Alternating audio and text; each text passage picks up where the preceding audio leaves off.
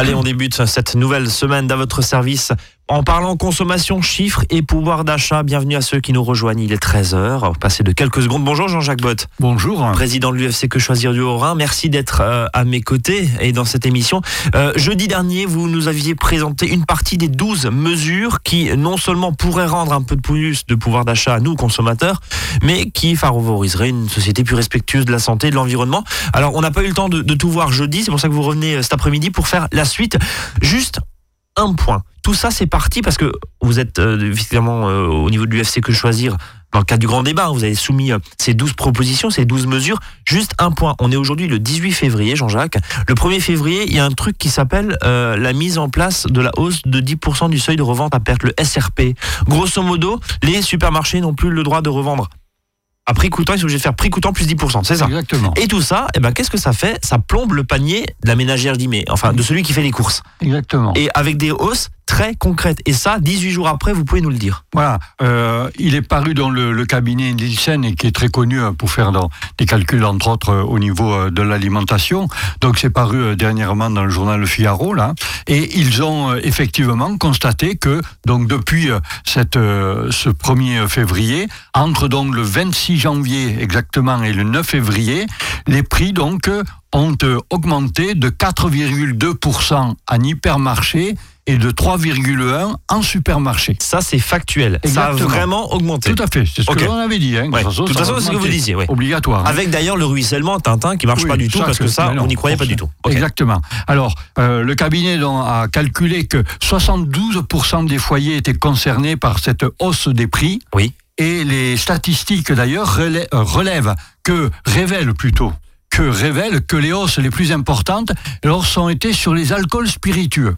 Ouais, on, on a parlé du, bon, on va le dire, hein, Ricard en- entre autres. Voilà, donc Euh, c'est les anisés, ouais. tout ce qui est anisé, donc euh, on va dire euh, Pernod, hein, puisque c'est Ouais, comme ça, Ricard étant une marque. Voilà. Donc euh, les anisés ont augmenté de 8,5%, les whiskies de 6,1%, les vins doux naturels de 6,1%, et ainsi que d'ailleurs l'épicerie salée. Voilà les grosses hausses Les depuis le 1er euh, février. Est-ce que euh, c'est pas une façon aussi de se rattraper parce qu'on a vu pas mal de supermarchés et d'hypermarchés qui ont dit bah voilà nous effectivement on est obligé de répercuter parce que c'est la loi. Par contre sur plein d'autres produits d'hygiène par exemple, la marque distributeur évidemment là on casse les prix et on vous donne du pouvoir d'achat Ah. sur votre carte. C'est ce qu'ils disent. C'est c'est ce qu'ils Mais disent. euh, ce que l'on constate, c'est que, alors, euh, quelqu'un, une famille qui est un peu penchée, on va dire, sur les alcools. Oui ou qui reçoit du monde et voilà. qui fait Et avec ça fait modération. à peu oui. près, on a estimé, enfin le cabinet estime, ça fait à peu près 10% des ménages, Ouais. alors qui achètent donc en moyenne 13 litres de spiritueux donc par an, Par an c'est énorme. ouais, hein. pour un budget de 344 euros. C'est la moyenne. hein Ça c'est la moyenne. Ouais. D'accord. de ces 10% de ménages. Et donc, euh, maintenant, à partir du 1er février, alors, la hausse ne sera que, je vais dire, mais de 20 euros. Mais quand même, voilà, 20 euros de plus. 20 euros de plus. Bon, Par ça- an, ça leur coûtera, au lieu de 344, il faudra qu'ils alignent 364. Bon, ça c'est ça c'est la moyenne. Encore une fois, ce Voilà. sont des moyennes. Bon, on Des va moyennes. on va pas passer l'émission sur le l'apéritif anisé qui augmente de quelques pourcents. Euh, on va revenir sur vos 12 mesures. On s'était arrêté euh, à la garantie des légale, euh, allonger la durée de garantie légale en fonction de la durée de vie des produits. Rappelez-nous juste que c'est une garantie légale. Est-ce que c'est une garantie de conformité? Voilà. Alors, la garantie, une garantie légale, ça veut dire légale qu'elle est dans la loi. D'accord. Donc il y en a actuellement deux qui sont légales. Donc quand vous achetez un produit, quel que soit le produit, un stylo ou un téléviseur, vous avez une garantie qui est de deux ans. C'est la garantie de conformité. Et il y a une autre garantie, alors celle de légale, elle est dans le code de la consommation. Et l'autre garantie, qui est celle qu'on appelle simplement euh, des vis cachés, elle, elle est dans le, le code civil et elle est de 5 ans.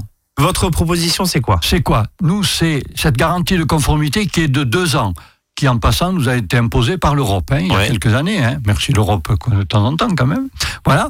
Donc cette garantie de deux ans, nous, on considère finalement qu'elle est insuffisante parce que au-delà, ben, vous êtes obligé, euh, c'est clair, de racheter votre appareil hein, s'il est défectueux, sauf si vous arrivez à prouver qu'il y a un défaut caché. Ouais. Hein Bon, en gros, l'idée, ce Voilà. que vous dites, c'est la garantie. Si on l'a prolongé à trois ans, par exemple, Ouais. ben forcément, le fabricant, il fabriquerait un produit qui tient et qui tient trois ans. C'est pas c'est pas dans son intérêt de faire du SAV derrière. Exactement. On, est qui tient trois ans. Donc on les inciterait à produire des biens qui sont beaucoup plus durables et non pas d'avoir une obsolescence programmée et organisée. Exactement. Sans revenir dans le débat. C'est bon une d'une part pour le pouvoir d'achat donc des consommateurs et pour l'environnement. Bien sûr. Et puis on, jette moins. On jette moins. Exactement. Bon, euh, donc l'idée c'est de ça serait de le ramener effectivement à trois ans. Bah, et de le pousser au... Bon, on est passé de 1 à 2. Ouais. Maintenant, ben allez, la prochaine on va étape 3. d'aller de 3. Au moins jusqu'à 3. Euh, oui, sachant qu'une machine à laver ou un téléviseur, ça serait quand même bien qu'ils tiennent plus 5, 6, 7, 8 ans que, que, que 2 ans. Je rappelle, il y a quand même la garantie, donc euh, je disais, des oui, de 5 ans. Hein. Euh, Jean-Jacques, encadrer les loyers dans toutes les zones tendues. Alors on se rappelle, hein, c'était la loi Allure, je crois, de 2014 qui avait imposé. Elle ça avait imposé, elle avait imposé dans les zones tendues, et là la nouvelle loi Elan, donc euh, qui s'appelle Évolution du logement, de l'aménagement et du numérique, donc qui est de novembre 2018, donc a rendu facultatif donc cette expérimentation de la loi Allure qui était obligatoire. Or, nous, on considère que euh, cette loi Allure, donc l'obligation avait fait ses preuves hein, dans des villes comme Paris et Lille, euh, d'ailleurs qui était aussi applicable sur Strasbourg uh-huh. et euh, les villes de la couronne. Hein. Donc nous, ce que... Alors, il faut rappeler que le principe de cet encadrement, c'était quoi? C'était de limiter les hausses de loyer donc lors des renouvellements des baux ou lors d'une nouvelle mise en location en prenant évidemment des, critères qui étaient des paramètres euh, de prendre un loyer médian dans la zone de référence. Votre proposition, c'est quoi, Jean-Jacques ben, Nous, c'est de remettre c'est de remettre, de la rendre obligatoire de nouveau cet encadrement donc dans toutes les zones tendues. Donc par chez nous, ça serait donc revenir sur Strasbourg, et la couronne, de rendre donc euh, cet encadrement obligatoire. Et là, vous savez qui râle en face, ce sont les propriétaires évidemment, parce que euh, on revient, voilà, et on revient effectivement même s'il y a ah, un prix de marché. Pas le coup de, de le de faire la location hein, si c'est pour nous encadrer euh, les prix. Oui. Chacun, voit, euh, chacun voit midi sa porte, mais qu'on peut comprendre aussi parce que voilà, quelqu'un qui a investi dans un dans, dans un bien et qui veut le louer, bah, c'est sûr que si on lui euh, plafonne les choses et qu'il a 100 euros de moins ou 200 euros de moins par par mois sur le loyer, ça remet quand même en cause aussi le marché. Ce qui veut dire aussi que la location n'est pas un placement très intéressant. Ça, c'est un autre débat. juste avant de, de, passer au médical dans la deuxième partie, un petit point juste sur la règle d'augmentation en matière de loyer. Comment ça fonctionne Exactement. Hein. Donc, euh, en matière d'augmentation des loyers, donc euh, le, lorsque le contrat location le prévoit, donc elle intervient chaque année à la date anniversaire. Hein, ou à, terme, donc à défaut au terme donc de chaque année du contrat. Alors ça peut être aussi lors du renouvellement du contrat si le loyer disons, est manifestement sous-évalué, dont le propriétaire peut proposer une augmentation. Bon, on avait aussi des, références, évidemment. Et euh, on peut aussi augmenter un loyer si, par exemple, au départ, euh, entre propriétaires et locataires, ils ont convenu que, voilà, je vais faire mon propriétaire des travaux, donc euh, quand j'aurai fini, j'augmenterai votre, votre loyer. Hein. Donc, on le rappelle que le bailleur doit, il doit informer le locataire six mois hein, avant la, donc la fin du contrat par lettre recommandée avec AR ou donc par, comme on dit, acte d'huissier et sachant que le délai de six mois commence le jour de la réception par le locataire et pas le jour de l'envoi. D'ailleurs, la réception, ça pose un problème d'ailleurs, parce que si le locataire va pas chercher la lettre recommandée, mais il n'a pas reçu. il faut passer par un huissier. Donc ça, les propriétaires, ça, beaucoup ne, ne savent pas. Hein. Euh, et donc, si euh, donc cette proposition, euh, elle a été faite euh, donc trop tard, par exemple, mais le, bail, il, en reprend pour trois mois ou six mois, hein, puisque il y a des baux de six mois, vous savez, lorsque le bailleur est une personne morale. six ans. 6 ans, oui, pas 6 mois. 3 ans ou 6 ans. 6 ans, exactement. 3 ans ou 6 ans. Euh, est-ce que, est que, le bailleur, le loueur, donc, a, droit à un rattrapage? Oui, c'est possible. Hein. Il, a, il, peut tout recalculer sur 5 ans. Hein. C'est prévu euh, dans l'article 22-24 du, du, Code civil. Eh ben, vous êtes très complet. On va passer au, finalement aux frais médicaux. Qu'est-ce que l'UFC Que Choisir propose justement dans le cadre de ces 12 mesures qui pourraient rendre un peu plus de pouvoir d'achat? On en parle après une première pause sur FM 13h09. À votre service, le magazine pratique qui vous facilite le quotidien. 13h, 13h30 sur Azure FM. Azure FM. Azure FM. I look up from the ground to see your sad and teary eyes. You look away from me. And I see there's something you're trying to hide. And I reach for your hand, but it's cold. You pull away again. And I wonder What's on your mind? And then you say to me you made a dumb mistake. You start to tremble and your voice begins to break. You say the cigarettes on the counter weren't your friends, they were my mates. And I feel the color draining from my face. And my friend said, I know you love her, but it's over, mate. It doesn't matter, put the phone away. It's never easy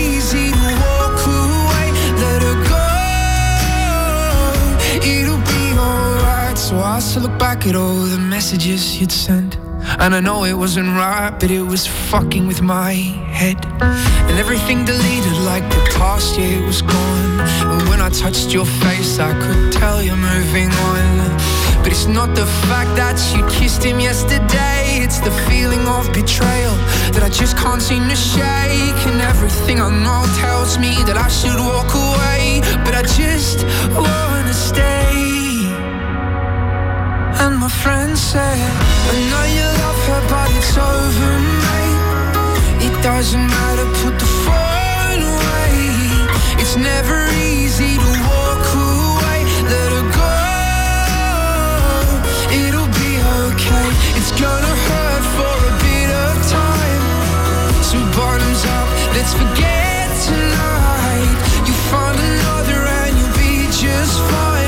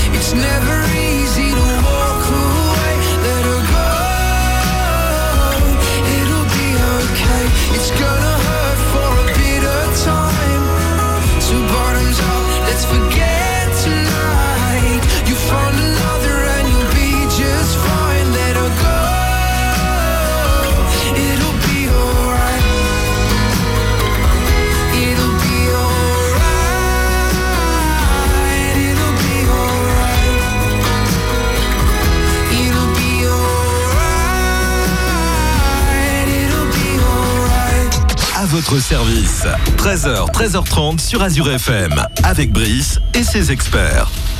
Autre mesure pour rendre du pouvoir d'achat proposée par l'UFC Que choisir dans le cadre de ce grand débat hein, C'est ces 12 mesures qui devraient rendre un peu de pouvoir d'achat euh, aux Français, aux consommateurs. C'est limiter les dépassements d'honoraires médicaux. Alors on va s'attaquer à un pan, c'est le médical, et on va parler ensuite euh, des complémentaires santé. Là aussi, il y a une petite révolution il y a 2-3 ans, je crois, hein, avec la complémentaire euh, obligatoire. On va y revenir euh, dans un instant.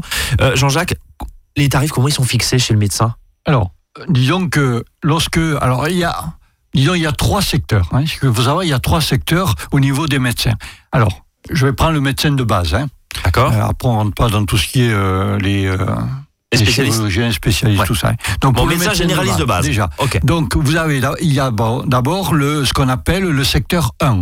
C'est le tarif, donc, euh, sécurité sociale et qui est dit opposable. hein. Vous allez sur le site de amélie.fr, vous retrouvez cette information d'ailleurs qui est pas, très- pas très, très, je dirais, euh, expliquée c- simplement. Mais vous êtes là pour nous vulgariser Oui. l'information aussi. Jean-Jacques. Donc, le secteur 1, c'est le tarif qui est opposable. Donc là, le médecin calque ses honoraires sur donc euh, les consultations, sur les tarifs de remboursement donc de l'assurance maladie. C'est combien? C'est alors c'est actuellement 25 euros. D'accord. Alors ils sont euh, 94% des généralistes. hein. Donc chez 94% des généralistes, vous allez payer 25 euros. Voilà, ça on connaît le tarif. 25 euros et le remboursement donc de l'assurance maladie, c'est 70% de ces 25 euros moins 1 euro. C'est quoi la franchise médicale, ça, à l'époque Voilà. hein? Ok, Hein. d'accord. Et votre mutuelle, si vous en avez une, hein, car tout le monde n'a pas une complémentaire santé, Oui. disons, il ne faut pas une mutuelle, mais une complémentaire santé, il n'y a pas que des mutuelles. Donc si vous avez une complémentaire santé, elle va vous payer donc le complément, le fameux ticket modérateur. Voilà, sur la base de ces 25 Exactement. euros. Ça, c'est le Ensuite, premier secteur 1. secteur 2. Le secteur 2, alors, c'est des tarifs, donc toujours, euh, on l'appelle tarif sécu, mais qui est dit libre. Alors là, il y a deux cas qui vont se présenter. Soit votre médecin, il a signé un contrat avec l'assurance maladie, un contrat qui est destiné à limiter ses dépassements d'honoraires. Aujourd'hui, le maximum, c'est 30 euros. Donc, il peut vous réclamer plus que 25, mais jusqu'à 30. Oui. Donc, alors, cette, ce bonus que lui permet, on va dire, euh, l'assurance maladie, en échange, il va avoir différentes, on ne va pas rentrer en détail, aides financières, donc publiques. D'accord. Ce contrat, c'est ce qu'on appelle OPTAM. OPTAM, option de pratique tarifaire maîtrisée. Il existe aussi OPTAM CO. CO, ça veut dire euh, spécialité chirurgicale ou gynécologie obstétrique. Voilà. Donc il y a deux types de ces contrats. Alors, il y a quelques années, ces contrats-là s'appelaient CAS, contrat d'accès aux soins. Donc ils ont été transformés. Donc aujourd'hui, plus de CAS, mais Optam. Bon, ça c'est voilà. secteur 2. Donc, Donc, si le médecin il a signé le contrat Optam, c'est maximum il 30 peut euros. aller jusqu'à 30 euros. Et la sécurité sociale va vous rembourser 70% des 30 euros, D'accord. moins toujours 1 euro, et votre complémentaire va compléter le ticket modérateur. Troisième famille, le secteur 3. Non Encore Ah. le secteur 2, il y en a qui n'ont pas signé Optam. D'accord. Donc les médecins qui n'ont pas signé Optam, car c'est facultatif, ils ne sont pas obligés de signer justement ce contrat Optam. Donc ce secteur 2 qui est facultatif, donc je répète cette signature d'Optam, dans ce cas-là, les médecins qui sont là sont, ont des honoraires totalement libres. Donc ça veut dire qu'ils peuvent demander 39 euros pour une consultation, par exemple. 50, 60, 50, 80, il n'y a pas de plafond. Ok. Sachant que vous, consommateurs, pour savoir, vous allez sur le site donc amélie.fr, vous tapez votre secteur, vous tapez votre médecin et vous savez D'accord. À quelle sauce vous allez être entre guillemets mangé. Et c'est marqué aussi, évidemment, dans la salle d'attente du médecin. Exactement. Les honoraires. Euh, Ensuite, il y a effectivement ah. un troisième secteur, le secteur 3, donc qui est dit tarif hors convention, tarif libre. Alors, ce sont donc des branches de la médecine alors, qui peuvent nécessiter, par exemple, une longue consultation, comme des psychiatres, mais ça peut être quand vous allez chez votre ostéopathe. D'accord. Donc là, les tarifs sont totalement libres. En gros, c'est médical, paramédical, on va dire. Enfin, ça, ça tourne autour de la médecine, mais c'est Voilà. pas de la médecine généraliste, c'est ça Disons que les leurs honoraires sont libres, il n'y a pas de remboursement par l'assurance maladie, mais votre complémentaire peut, elle, éventuellement vous rembourser tout ou partie. Exemple, l'ostéopathe, vous avez 150 euros par an, par exemple, remboursé, ou jusqu'à 50 euros par Voilà, consultation, on en dans la limite de reparlera 300, quand etc. on, Ok. on refera sur les complémentaires santé. Donc secteur 1, secteur 2, sec- secteur 2, oui et non facultatif, on a compris, et Oui. secteur 3. Qu'est-ce que vous proposez, Donc, vous, à nous, ce que l'on propose, c'est qu'il y ait, donc, pour qu'il y ait une régulation hein, de ces dépassements d'honoraires, que donc les- ces règles-là de l'OPTAM soient obligatoires pour tous les médecins. Donc ce que vous demandez, c'est un plafonnement à 30 euros. Ça veut dire ça?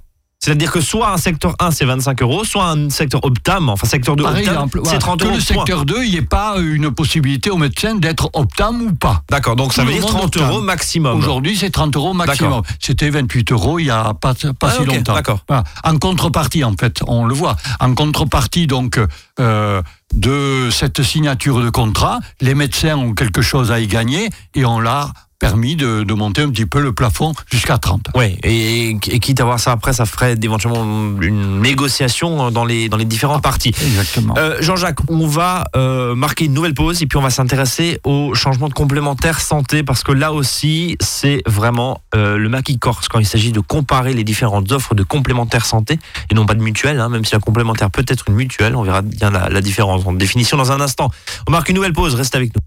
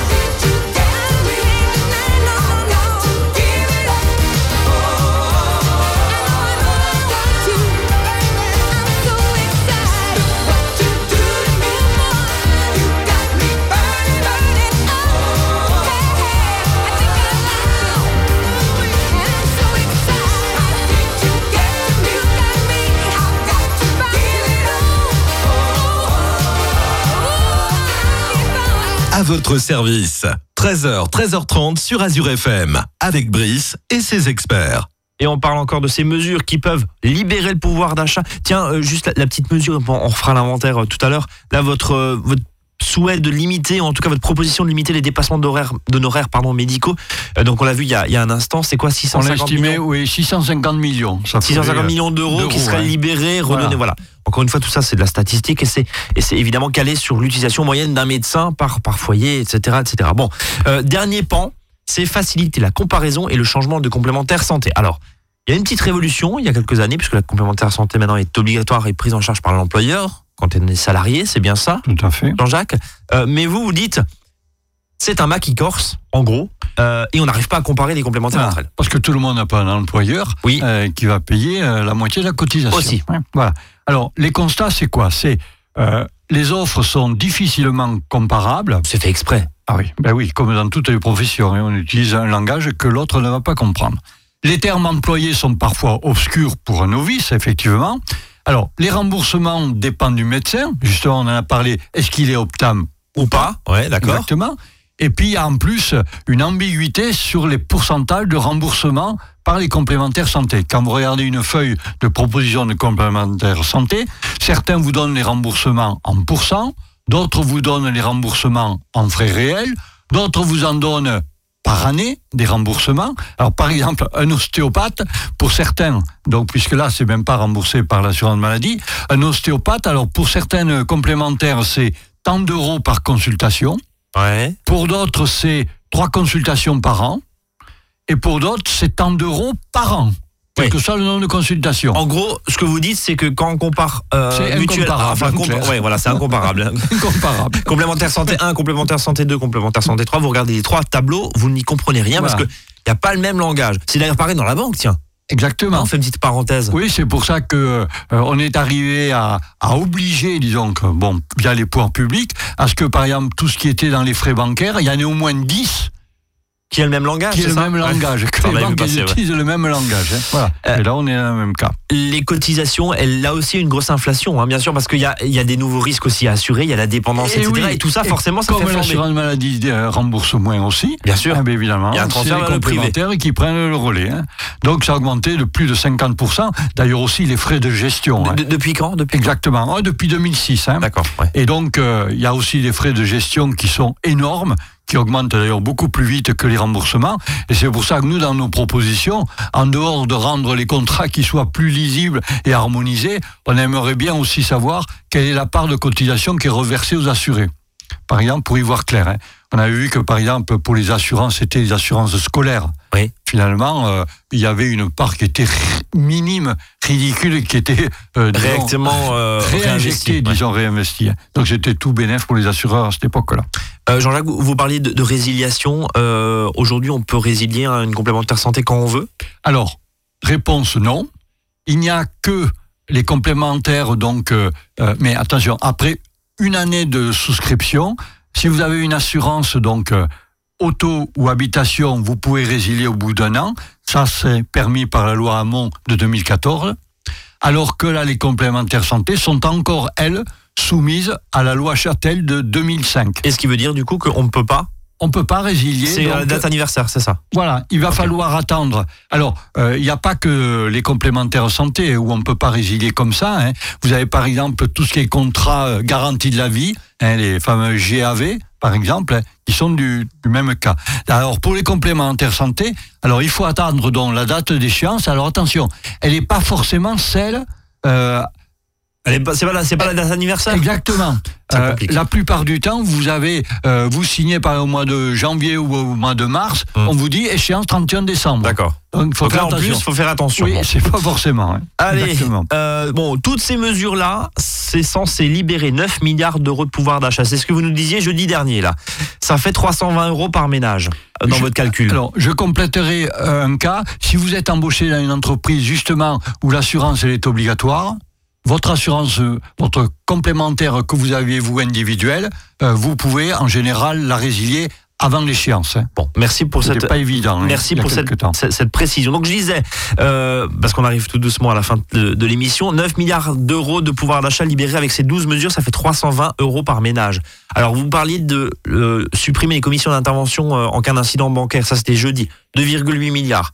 Simplifier Exact. le changement de banque avec la portabilité du numéro de compte bancaire, 1,2 milliard. C'est pas rien. hein. C'est pas rien. Euh, appliquer le principe strictement préleveur, pollueur, payeur pour c'est l'eau le- potable. Avoir moins de taxes. Voilà. Que ça soit Mieux réparti. qui- voilà, Ouais, mieux réparti. Ceux qui polluent. Exactement. 1 milliard Un 04. Euh, faire varier les aides de rénovation énergétique en fonction de la performance et non pas des équipements. Hein, en gros, on vous dit bah, euh, aider pour les fenêtres, ça sert à rien. On devrait mieux aider pour euh, changer les murs, enfin isoler La les murs. toiture, exactement. par 450 exemple. millions d'euros. Voilà. Annuler le relèvement de seuil à perte. On en a parlé il y a quelques Eh oui. instants. 800 millions d'euros. On vient de le voir. Hein. Libérer la vente de pièces de carrosserie automobile. 415 millions d'euros. Alors là, il y a un monopole des constructeurs Oui. qui est euh, comme du copyright. Ça correspond à ça. C'est ça. Ils Avec dessinent- des brevets, ils etc., etc. des pièces et donc euh, elles sont, on peut pas les, les copier. pour verrouiller le marché. Voilà. Justement. Euh, réformer l'apprentissage de la conduite. Ça, ça a crié, hein, ça a râlé la semaine Oui, dernière. hein. et semble-t-il, on pourrait le passer dans le cadre du entre guillemets service militaire. Et il deviendrait gratuit. à vo- au à du code. Il oui. y, a- il y a effectivement, Là, il y c'est a en train de bouger. Et- qui. Et fait. il y a des députés de la France Insoumise, euh, j'ai lu ce matin effectivement, que, euh, qui proposaient justement le permis gratuit pour tous. Bon, à voir. Mais en tout cas, réformer l'apprentissage de la conduite pour faire baisser le prix du permis, 365 millions d'euros libérés. Et répercuter les baisses de cours des matières premières agricoles sur les prix en rayon, 340 millions d'euros. Si on fait le calcul, eh ben, on est à euh, 9 milliards d'euros. Euh, Avec ça, je vais pouvoir acheter une nouvelle voiture. hein. Ah bah au moins là, même, même plus qu'une, même plus, même plus. Bon, merci Jean-Jacques. et à la semaine prochaine. Et à la semaine prochaine, et je crois qu'on parlera tiens euh, des prix de l'électricité parce qu'on nous annonce une hausse de 6%, euh, mais finalement, euh, enfin on comprend pas trop parce qu'on nous dit bah allez chez un autre fournisseur, ça va baisser, et puis finalement d'un autre côté on nous dit bah euh, en fait vous allez quand même avoir votre facture augmentée. On en parle la semaine prochaine? Oui, on parlera donc de, de prix de facture, de taxes, Bref. donc sur l'électricité et le gaz. Et, et petite devinette qui a dit Free a fait plus pour le pouvoir d'achat que Sarkozy en 5 ans. Exactement. C'était Arnaud Montebourg. en ayant de la concurrence. en ayant, en arrivant, voilà, là aussi une façon de. re- Le marché peut aussi redonner du pouvoir d'achat en faisant et en favorisant La justement la concurrence, même si euh, dans certains secteurs trop de concurrence n'est pas forcément bon et on le voit bien sûr dans les prix agricoles. Allez, on vous laisse là. À demain, 13h. Salut à tous.